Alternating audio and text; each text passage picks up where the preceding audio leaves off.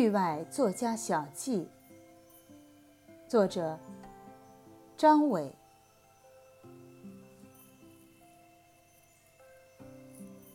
米兰·昆德拉，他的书短时间内在中国几乎全都翻译出版了，而且在西方也红得又透又快，是个奇迹。他不是一个通俗作家，可是书的印数有时像通俗作家一样多。我认为他的几本书中，最好的是《玩笑》，其次是。生命中不能承受之轻。后一本书把他的拿手好戏推到了一个高峰，其余的只是在重复和演变。像后来的《不朽》，已经写得相当吃力。尽管作者依旧摆出一副悠闲的、从容不迫的解说和楼客的姿态，但捉襟见肘和敷衍的感觉仍较为明显。这使人想到一个人在用力挤出几滴水的样子。最令人称道的当是玩笑，几大块结结实实、真实有力，弥散出无法言喻的美。它是作者情感世界中最成熟、最稳定的一次倾诉。生命中不能承受之轻，虽不如他那么有力、内向和扎实。但仍然写得才华横溢，这是典型的欧洲作家的杰作。他不会出现在东方作家手中。他是逻辑的、分析的，而东方作家绝不会以分析见长。米兰·昆德拉是一个令人信得过的、极有特色的作家。这又一次证明了，无论一个作家有多么深刻的思想。多么曲折的表达，只要总体上属于特色感很强的作家，就仍然具有和接近某种通俗性。社会大众和评论界在接受一个特色作家时，远比接受一个苍然浑厚的作家容易。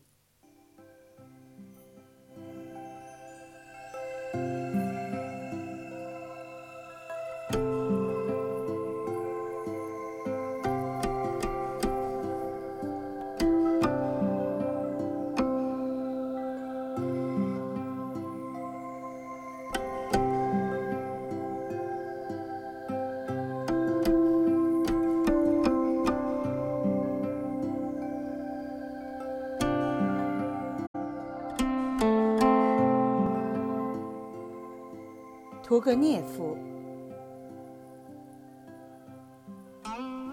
他在中国的影响力一度超过陀思妥耶夫斯基。他的作品气质符合大多数中国人，特别是上一代中国人的欣赏口味。难以掩饰的俄罗斯贵族气，典雅绚丽的文笔，这一切都让有教养。和渴望有教养的读者感到受用。要读好书，就得找屠格涅夫那一类的书。人们似乎达成了这种共识。他不如托尔斯泰厚重和伟大，可是也因为没有那么强烈的哲学意味和宗教气息，而更易让人接受。他多情而善良，但只会被人民喜爱，而不可能。化为人民的一员。他的艺术是有良心的贵族的艺术，他的巨大才华会令一代又一代人钦羡不已。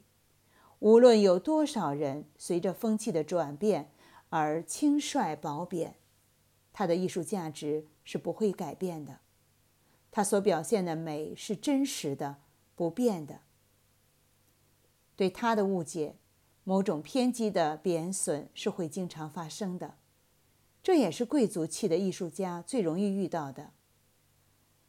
连曼斯菲尔德这样杰出的人物都忍不住叹息，说：“屠格涅夫多么虚伪，多么造作。”没有一点吗？有那么一点，但只是一点点而已。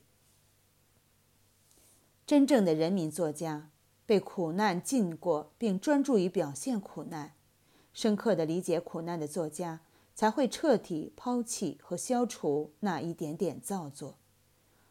对屠格涅夫而言，他一辈子也洗不尽铅华，不过这也好。他的《白净草原》《歌手》等短篇写得棒极了，真是浑然天成。他们有不灭的美，在这种美面前，一个诚实的人总会感动的，会发出无条件的赞美，无论他信仰什么，有什么不同的审美倾向。他的长篇不如短篇，而他的后期作品又不如前期的。《猎人笔记》也许是最真实有力、最能代表作家艺术成就的作品。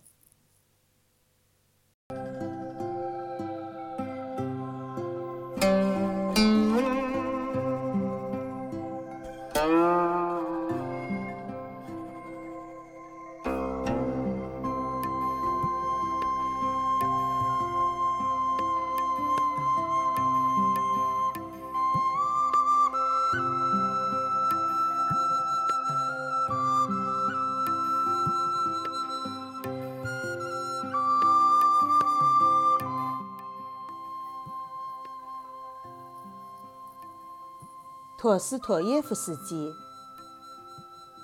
像托尔斯泰一样，他是文学世界中难以超越的高峰。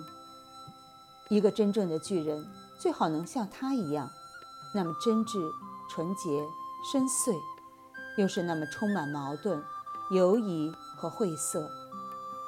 他太不幸了，一生中度过了不少结局期和病痛期。可是。这些都没能阻止他成为一位大师，而且还滋养了他。这真是奇迹。与托尔斯泰、屠格涅夫和普希金一起，他成为对中国影响最大的四位俄罗斯作家之一。这个备受煎熬的灵魂影响了那么多的心灵。他的博大慈爱。与偏执冷酷一样显著触目。小市民不会喜欢他，他的作品不是为一些肤浅而无聊的人写的。他有时也并非不想写消遣的作品，只是他的一颗心太沉了，从这颗心中产生的一切终究无法消遣。与托尔斯泰一样，他在。《卡拉马佐夫兄弟》等作品中，有那么多直接的诉说和辩解，直接面对着灵魂问题，剖视的使人站立。在这种真正的人的激情面前，我们不由得要一再的感到自己的渺小、平庸和微不足道。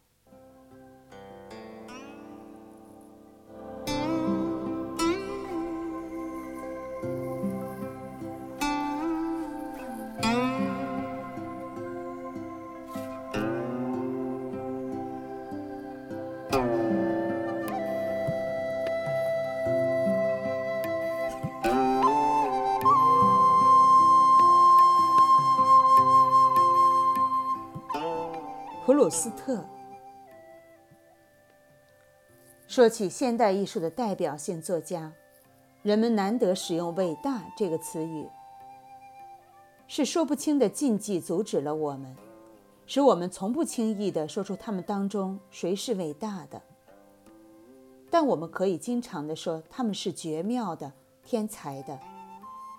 可是面对着普鲁斯特，我们却常常要表现出某种慷慨。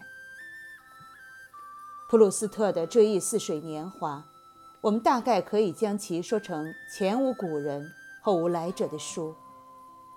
我们从中几乎看不到借鉴，也看不到模仿，所有的模仿都不会成功，再也找不到比他自信从容、旁若无人的精神巨人了。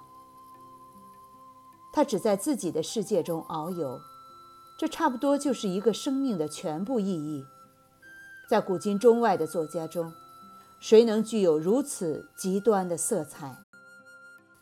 这不仅是一种实验，不，这完全不是实验。他将自己仅有一次的生命如数地压在一部长长的著作上，一场无声无息的劳作上。他没有渴望与这种劳作精神相去甚远的酬谢和犒赏，无论他来自哪个方向，他都全无兴趣。就是这种罕见的纯粹性。才使一部长卷具有某种无从想象的洁净和丰富的华丽感。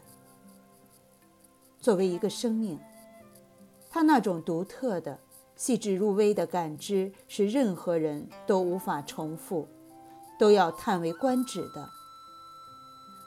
我们常常在普鲁斯特惊人的发现和描述面前感叹：“人呐！”像他这样敏感多情，才不枉为一个人啊！我们不知何时失去了这些，一个至为宝贵的东西，他们永远的消失了。